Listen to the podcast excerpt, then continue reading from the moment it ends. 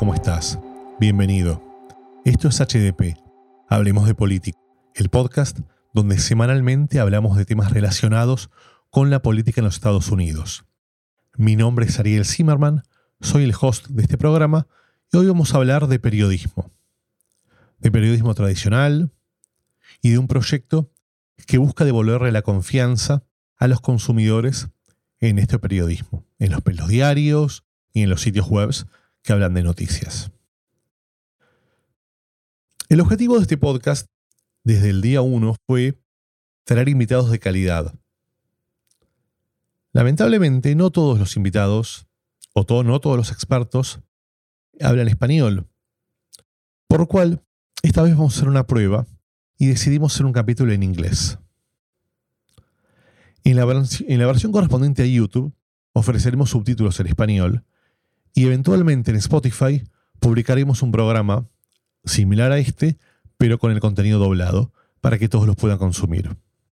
La invitada de hoy es Sally Lerman de The Trash Project. Sally, welcome to the show. Thank you so much. And thank you so much for uh, changing your tradition and doing this call, uh, this podcast in English today for me. I really appreciate it.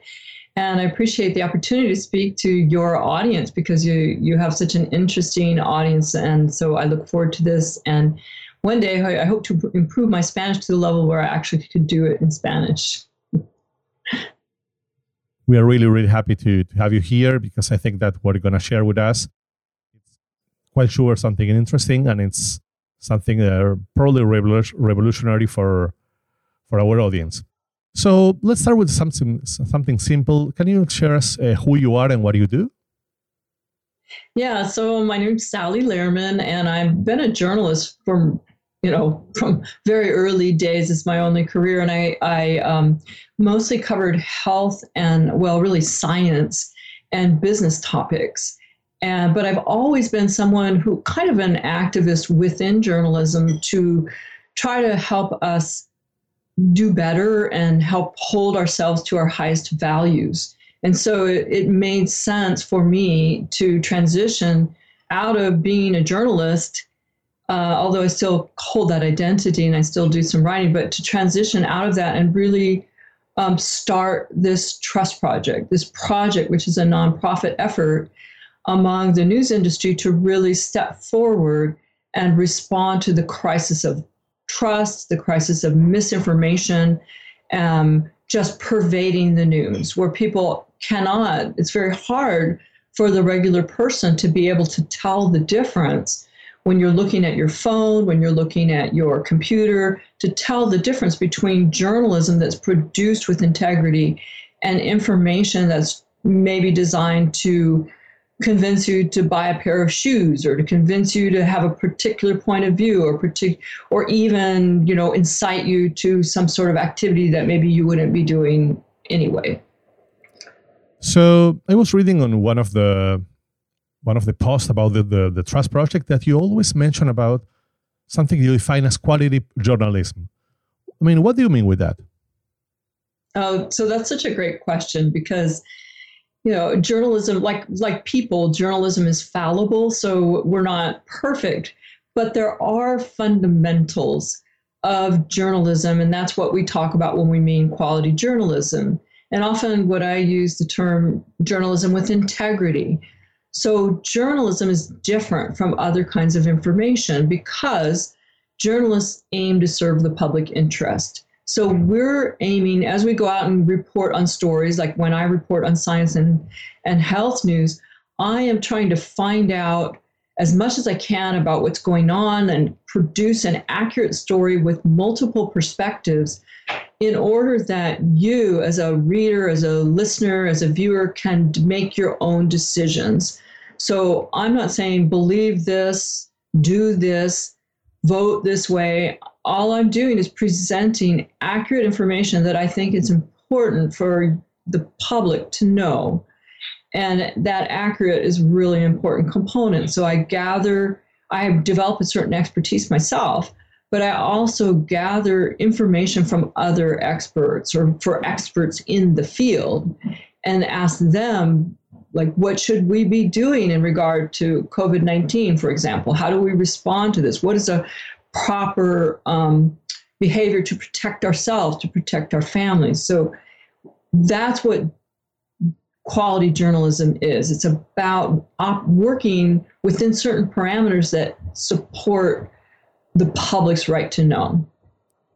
So if you have to define the, the mission of the trust project what do you think it is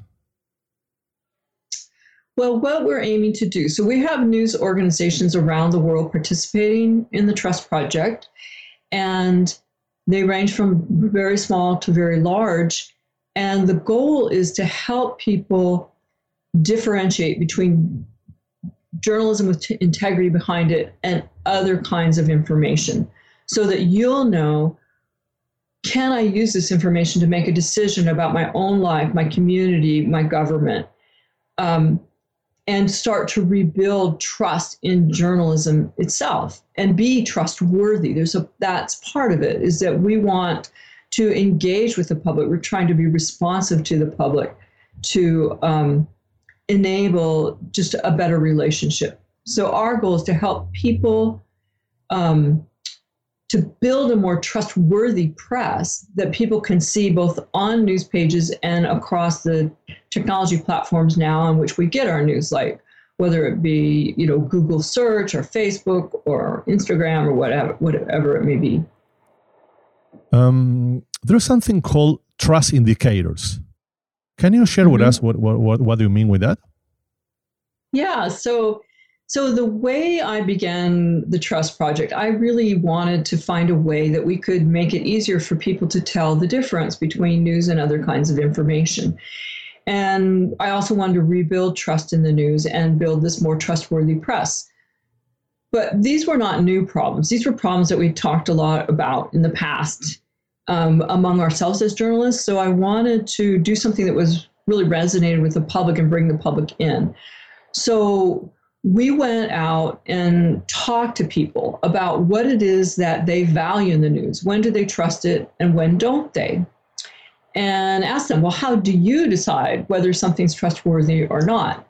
And in the process of doing that, um, we heard some very similar things. Like people were making very similar comments, no matter how different they were about what they looked for. And we talked to people across race, class, gender, generation, geography, and immigration status.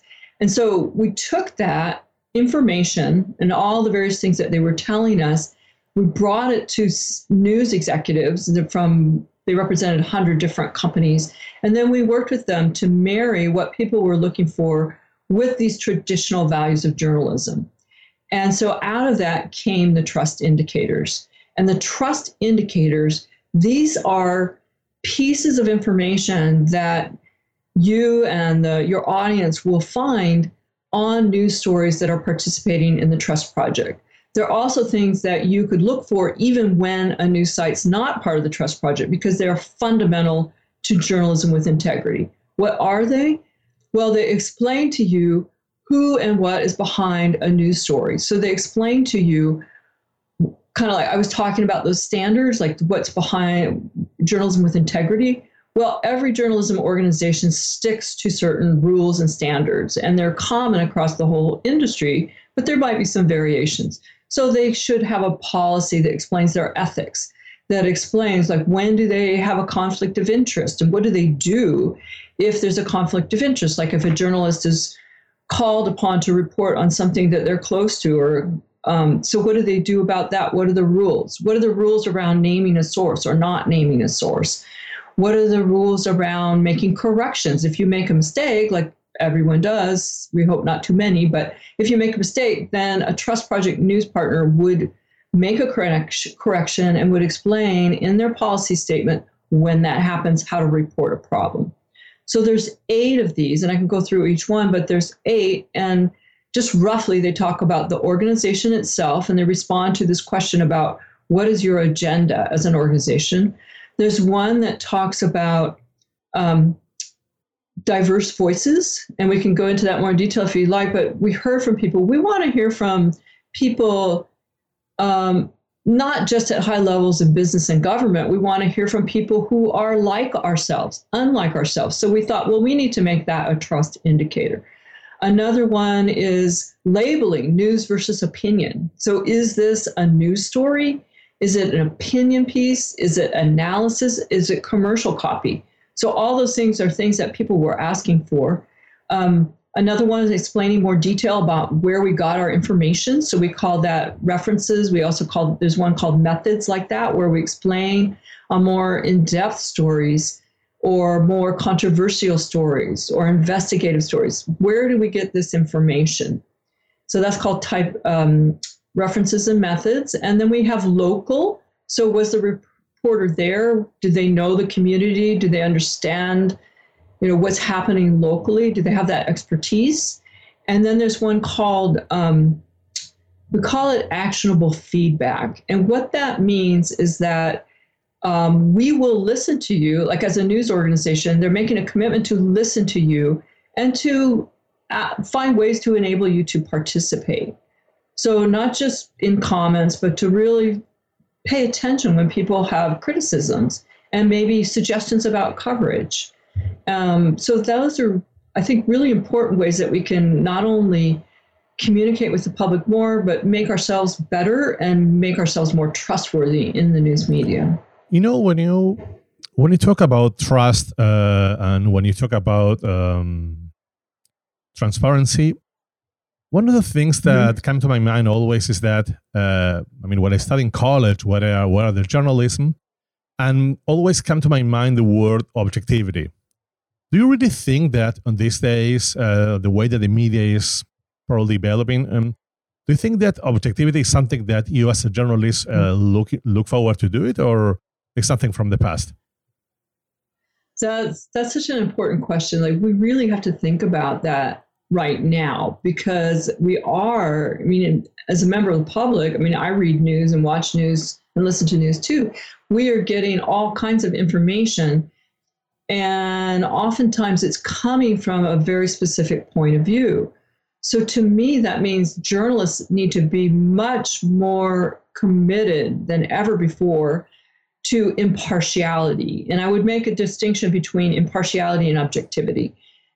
Yeah, because as um, just as a person in the world, we we grow up, we experience the world certain ways. So your audience here speaks Spanish. I do not speak. I mean, I learned Spanish and I really love the language, but I never became very good at it. So there's a certain world that you know that I don't, um, which affects the way that you understand your world. And there's other things that have to do with the people that you grew up around, the families, your geography, your race, your ethnicity, all those things. So that affects, we can't help but have that affect how we look at the world. But impartiality is a different thing. Impartiality means that we make corrections for that. So if I'm if I grew up in California, I don't understand Florida that well, to be honest. So if I'm going to report a story on Florida, I'm going to make sure I take extra care to try to understand that what's happening there, you know, what is the state like, what is the communities there, what matters to people in Florida. Um, just to take sort of a simple example. Same thing with we have certain values that we grow up with. We have com- values in our family, in our religious community. Those things, I would say, affect our ability to be objective, but they don't affect our ability to be impartial. And journalists need to be impartial. The way we do that is we look at the, um, we gather information and we talk to people and we correct for our own. Um, perspectives and we make sure that on any issue or idea, any event even, that we talk to people who are affected by it. We talk different stakeholders that I would say, people who have been affected by the issue, who are involved in the issue, maybe who are involved in, you know, have some leadership of authority in that issue. So you can see there are different, everyone, no matter whether it's an issue or an idea or a um, event, there we all have to think about, um, and especially as journalists, we have to think about well, who has a stake in this story? Um, we need to talk to them, and then we also have to think about our own stake that we may not even have recognized, and that's how you get to impartiality. Well, you know, I think that's something something interesting here. So, one of the so traditionally, especially newspapers, digital newspapers, they are they're going down in terms of audience as well as uh, revenue.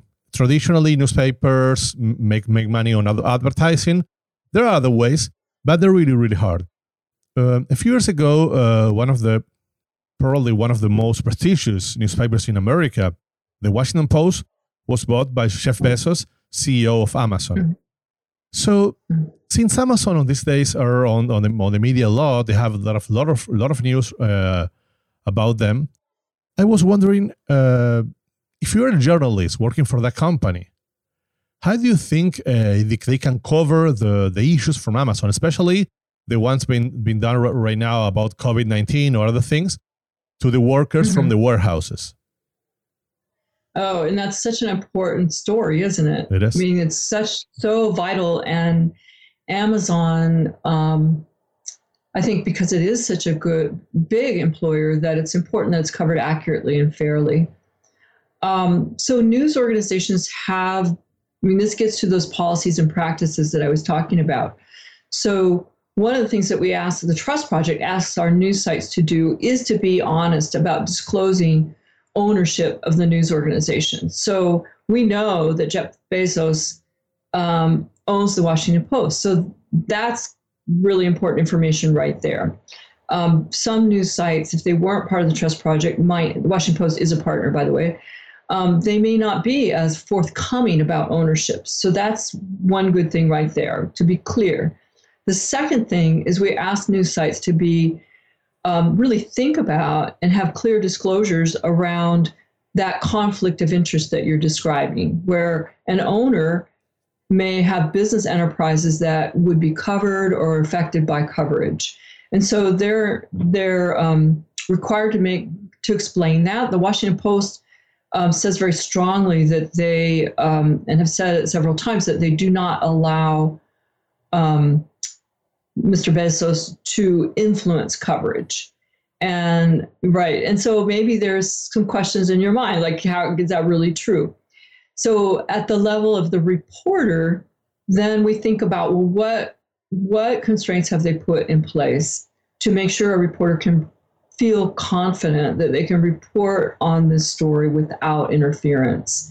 And so, you know, I don't know enough about the Washington Post and their internal operations to be able to speak super specifically, but I can tell you that what they should have, I mean, I'm sure they, they do have layers of editors. And so the reporter is reporting to an editor. And then job, part of the job of the editor to protect that editor from the corporate influence. And they take that job very seriously. So when I worked for a small, um, well, it's not that small, but a regional newspaper in San Francisco, um, that came up particularly with uh, like, because I was in the business section. So we would have advertisers and we're reporting on the advertisers. And sometimes we're reporting in ways that the advertisers don't like. Um, so it was the job of the editor and the publisher, even, to say, to protect us as reporters and, and tell the retailer, um, no, we're not going to report in a way that's favorable to you. You're not buying that as part of the advertisers. And one little story around that in San Jose, California, the newspaper uh, had a a whole series, I believe, a special, let's say, on car used car dealers, and it was very, um, you know, negative on used car dealers. That uh, they found some things that were very negative, and so the used car dealers were very angry, and they said, "We're if you're going to continue this kind of coverage, we're going to pull all of our ads." And at that time, the used car dealer ads were very important to the paper, but the paper recognized that the public trust is really what keeps that paper alive. It's not. There are other ways to get funds. So they um, they said, okay, go ahead and pull your advertisements, and they did. I mean, they, they did pull it, but the paper continued, and I think that's that's where we have to where we're, where journalism is different, where we know that we do not have a product, if you will, like we cannot exist if we don't have the public trust. So if we allow those barriers to break down, then we lose your trust and there's really no reason for us to exist. So we try to put things in place to create very strong divisions um, between potential influences and the journalistic staff and the reporting.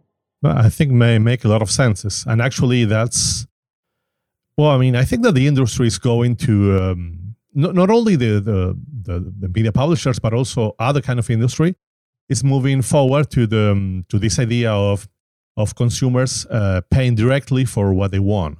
In terms of, mm-hmm. I mean, I have on my mind what is doing the New York the New York Times.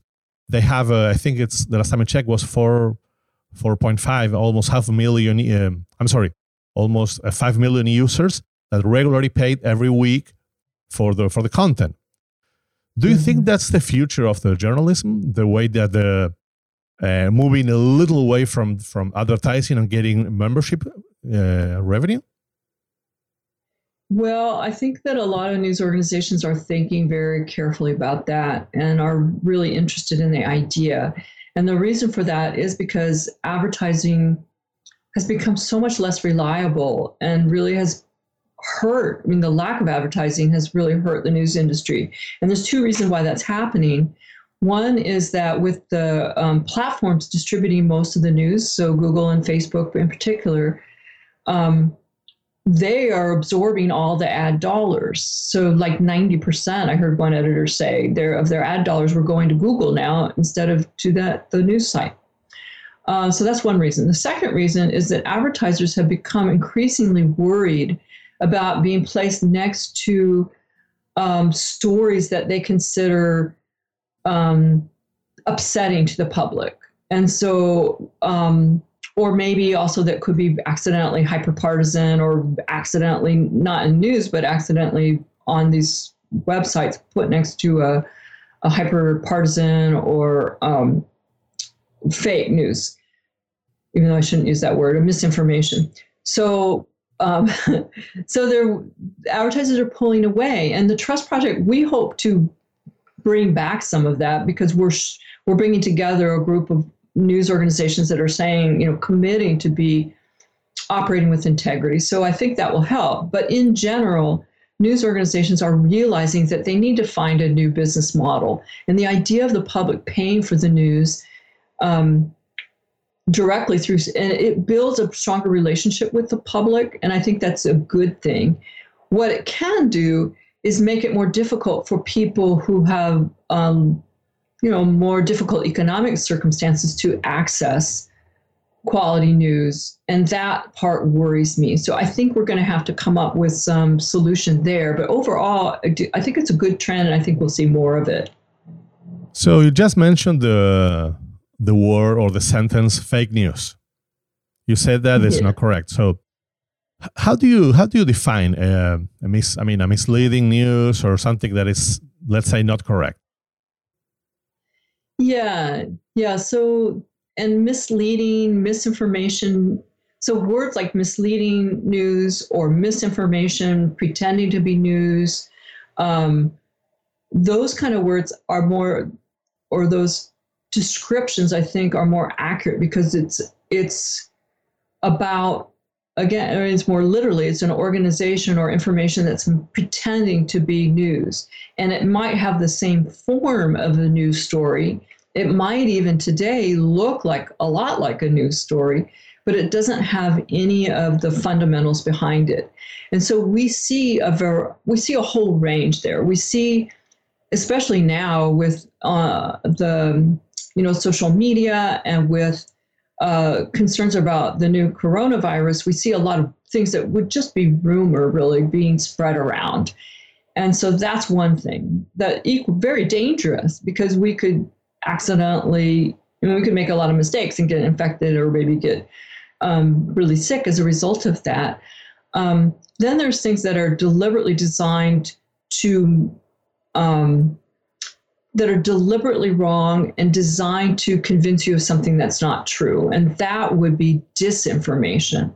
So it's deliberately put out there to, to try to convince the public that something that is not true is true and maybe influencing things like our vote.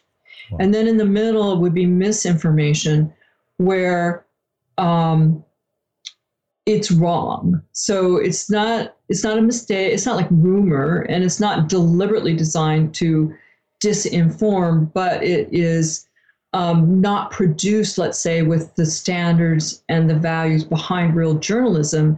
And so it's telling people something that is in error. You mentioned before that uh, traditional journalism, you have the reporter, you have the editor, and then you have the, the publisher.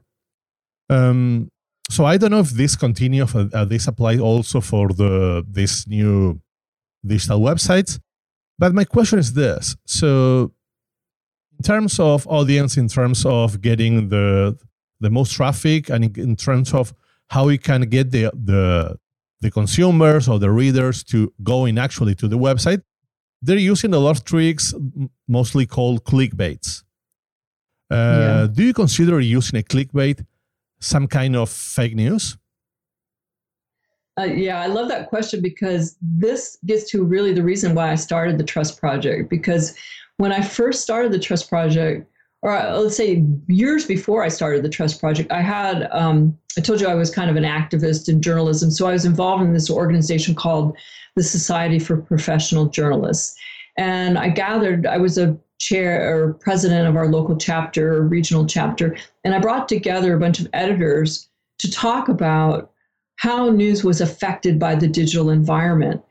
And everyone was very worried about what would happen and concerned about um, the way news quality was being declining in the digital space. And then I brought some of the same people together much later, like right at the time I started the Trust Project, and they were concerned about the same things. And one, someone, one of the people that I had invited was the person who invented the idea of showing police mugshots on news pages. And there was another person there who had shown was showing celebrity shots, and this was in the late, um, well, it was in around 2012, 2013. And, and the woman who did the mugshot, she said, I wish I had never come up with that. I mean, the idea was to gather, to get people to click on that page. But it was a terrible idea because it was um, promoting stereotypes.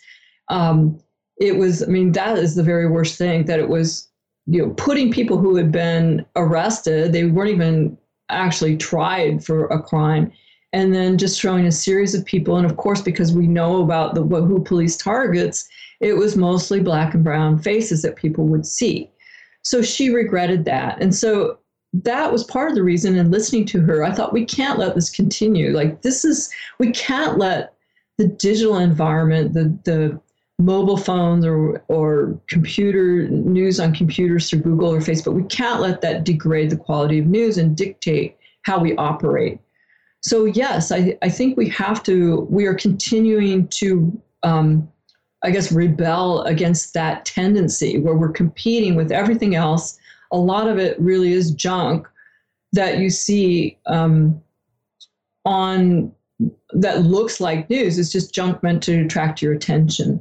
So we've got to, as, as a news industry, I think we're a little bit vulnerable to that because many news sites they use something a service called Outbrain and there's another one where um, it's at like at the bottom. You're looking at a news feed, and at the very bottom, it will show kind of silly stories or dramatic stories or things about like how to lose weight, and those aren't real news stories. They're they're clickbait, and yet and and news companies get money from that, and they really shouldn't use them at all because it's it's too confusing. It's not journalism, and they know that. No, yeah, exactly. And and the reason I think what they're using is because they're making money. But I mean, I think mm-hmm. there's a mm-hmm. point where you have to choose. Uh, again, you have to prioritize what you're going to choose: your audience or or the revenues. Yeah, and I think we're going to see that go away over time. And I just want to be clear to everyone that it's it's like the news staff doesn't produce those then it's separate. It's produced by, I don't know, the company, I guess, that owns Outbrain or maybe different services that they use. But either way, the problem is it's confusing. And news organizations, I don't quite think under or they don't understand how serious it is. Well, you know, um, so I'm not sure if you're familiar with this, but I mean, in, in sports media, this is this is happening for I think a few years. They are using mm-hmm. uh, basically artificial intelligence to write uh, writing mm-hmm. stories about sports results. Uh, so I don't know, the game from Miami Heat versus LA Lakers. They just finished, uh, and, and the second is finished, they, they already have the, the story written down. And they can do that not because they have a they have this technology that they do it. And basically, what, what, what they what the technology is doing is that they are checking facts and and and writing automatically the story. So my question is, do you think that this is going to happen on other kind of, of journalism? And are you mm-hmm. afraid to about this because that's a that's a challenge? Yeah, well, if you don't mind, I'd like to ask you, like, do you think people are um, bothered by that? Like, if they see a sports story that's written partly by a machine, is that troubling? Uh, I think that's a that's a great question. So, no, I think that the, that the answer is no. I think that most of the consumers they they're just going to see how a result from from their, their their favorite sports if the team won and and going directly to i was i was reading a few days ago something interesting regarding this that um there's i mean there's sports such as basketball where ha- something's happening all the time but the other sports like like football where th- i mean there's a there's a lot of minutes between the the, the, the goals well, the thing is this: the report that I was that I was uh, reading, it says that Centennials and Generation Z, they basically go to the highlights and they don't care about not even the they don't care about watching like three hours of sports. They want to have the, the only the highlights. So answer your question, yeah, probably the, that consumer they don't care who write the, the note or who write the story. They are just looking to read it. So uh that's something I don't know. I mean, I'm 41 years old. I'm, I'm I enjoy reading newspapers and enjoy reading quality journalism. However, I'm afraid that this could uh, go against the the quality that you mentioned before. Mm-hmm. Yeah, well, it's a great question. I mean, I love all your questions. Actually, clearly, you've really thought a lot about this, and I appreciate that. Um, yes, I think we will see more of it but not to the point where it starts to undermine real journalism. What what I'm seeing, and we we talk to news organizations around the world um, because they're all part of the Trust Project. So we have news partners in um, Europe, in Latin America, in U.S. and Canada primarily. And what we're learning is that yes, we're seeing this what I would call machine generated journalism to, and it's either like some part of the story or all of it sometimes that's more rare. Usually it's some part of it. Um, we're seeing it happening in sports and sometimes in business because if you those are the places where you see more predictable events. So um, with the economic pressures on journalism and also just with um, what's possible now with artificial intelligence news companies are moving to this model where maybe some of the more predictable events will be reported through these this machine readable journalism, not machine readable, machine produced journalism. Um, it's almost always is checked by a, um, a staff member. I know Associated Press does this too, sometimes with stories. And so what we've done is we've asked our news sites, we've just starting to do this because of the change, we're asking them to be really clear when you see a machine generated story um, on a page. So the sports story that you're talking about would say on the page, this is machine partially machine generated. Um, what we have one of our sites is kind of a semi tabloid in the UK, and they, they want to put a label that says um, produced by machines, checked by humans, or produced by robots, produced by robots, checked by humans. So um, we want them to put more clear labels. And we will, I think we'll see more, but it will primarily be in areas that don't require a lot of um, reporting, like I was describing earlier. So, reporting across different stakeholders, different perspectives. You know, a game happens, there's certain steps that are fairly predictable. Um, stock market reports pretty much fairly predictable even though the you know the market's not predictable but the way you report it's predictable. And how about politics in terms of polls? Oh you mean reporting polls and using a machine? Yep. i haven't seen that yet. Um, I think we could actually. It's an interesting thought because we could see it, and kind of what's interesting about this this trend is what that does is free up the reporters to do the analysis. So hopefully, what this will lead to is kind of that basic, more rote work can be done by the machine, the robot, and then the human can come in and really provide that part that the public really benefits from the analysis, the interpretation. No, I mean I think that that could be that could be interesting, but also my, my question here could be: Do you think that uh, the newspaper has the the agenda aligned to some politician? Do you think that um, the the these media players can can help to build this uh, this politician image? Can a newspaper? Yeah. So this gets to impartiality and it gets to independence. So when we talk about news organizations or talk to news organizations about joining, we're really clear. We want you to be independent from political influence. We want you to be independent from your owner's influence. So business interests influence you know, different from just trying to make enough revenue to pay for your reporters, pay everybody's salary. So this is where the difference between journalism with integrity and new organizations that might produce news but don't really have integrity that's the difference um, and this is where it's so important to be to look for those kinds of disclosures on a news site. You'll see it on a Trust Project news site, but you should people should look for it everywhere. Like, do you see? Can you tell from looking at this site? Is it funded by actually not by an organization that's produced meant to produce news, but an organization that's a campaign for for a um, a candidate or a political party, whatever side of the equation they're on? Is it funded by um, and are they being honest? Like, can you tell? Are they being transparent about who's funding it, who owns it, who's the leadership behind it? Uh, and there is a distinction. Of, an, a newspaper worth its salt is not going to be promoting, other than on its editorial and opinion pages, they are not going to be promoting in their a particular candidate. No, I mean I agree with you. I think that's the that's the right thing to do, and to be honest and transparent to the consumer. So, um, I'd like to ask uh, so you're probably a really busy woman with a lot of things going on. So, how do you manage to keep yourself uh, uh, informed?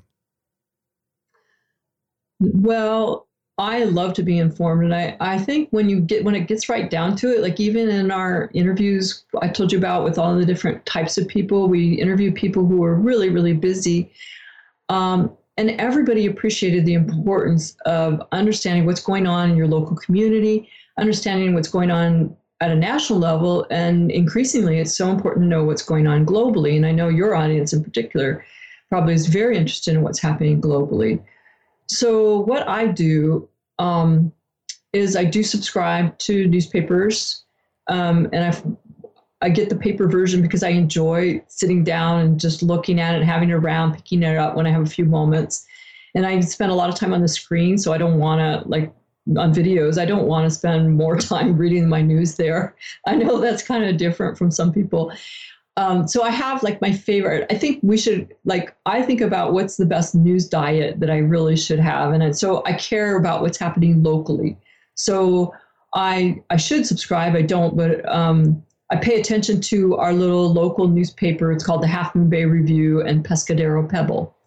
Pay attention to that. I pay attention to in New York Times. I subscribe to them, but I also pay attention to the Washington Post. And then I um, I have my um, Android phone. I just told you I don't rely too much on news there, but I do glance. I I've developed a habit where I'll just scroll through the headlines um, at the beginning and the end of the day, or if I have a few moments. I mean, I don't actually, I don't think that's the best way to get news because they're kind of, it's not a very, the algorithm's not working very well for me. So I think would be better maybe if I subscribe to like an app from NPR, an app from you know, just news, maybe news sites that can kind of give me different perspectives from a regional standpoint, from a glo- national, global, and so on. And just pick the ones. And just one of the things I think people worry about when they read the news, and I know I'm victim to this, is I, I think I have to read everything. And so then I don't do it because it feels like, oh my God, like here's this newspaper. I read every single page. I spent all day at it and still feel like I'm not done.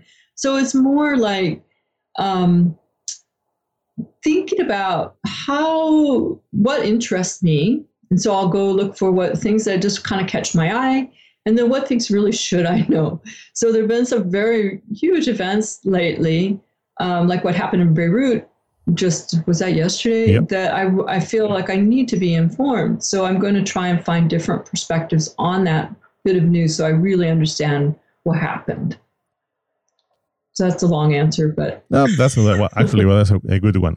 So, um, oh, good. is there anything that I didn't ask uh, that I want to share with our audience? Um, well, I think that um, I guess I would say that one of the reasons I started the Trust Project is that as a journalist, I really believe in the principles of journalism, and I believe in that public service mission. So, and that involves engagement with the public. So it's not just journalists out there saying, you know, I mean, having fun reporting on this or that. It really is fun. But it's about engaging with the public and having that relationship and listening. And so that means that as a journalist, I need to be open to the public and listening, but it also means that the public plays a role. And so I want your audience to know that they, if they're unhappy with the news, if they think there's news like they don't see themselves in the news and they want to see more coverage of issues that's relevant to them, then it's really important to speak up and not just turn it off or stop listening because oh it doesn't represent me. I understand that feeling, but but we need you. We need you to tell us when we're doing wrong, what we're doing right, uh, because it's about journalism is about helping the public know what's going on in the world, make better decisions. And as part of that, the public plays a really critical role. Well, Sally, uh, I mean, I really, really appreciate you coming here. I thank you a lot for expressing and sharing uh, everything on the, the project. I think what you're doing is something great, and I'm really looking forward to have more players, more newspapers join your project. Well, thank you. We have 200 sites now, and we're growing in Latin America. And I want your users to know. And I hope we can get more ethnic media too in the US. And so I really appreciate the time today and your interest and the opportunity. Thanks a lot. Y bueno, para vos, si has llegado hasta aquí, asumo que te gusta de lo que estamos hablando. Para poder continuar con los capítulos semana a semana, es muy importante que te suscribas al canal y sobre todo que lo recomiendes a tus amigos y amigas. Muchas gracias y nos vemos la semana que viene.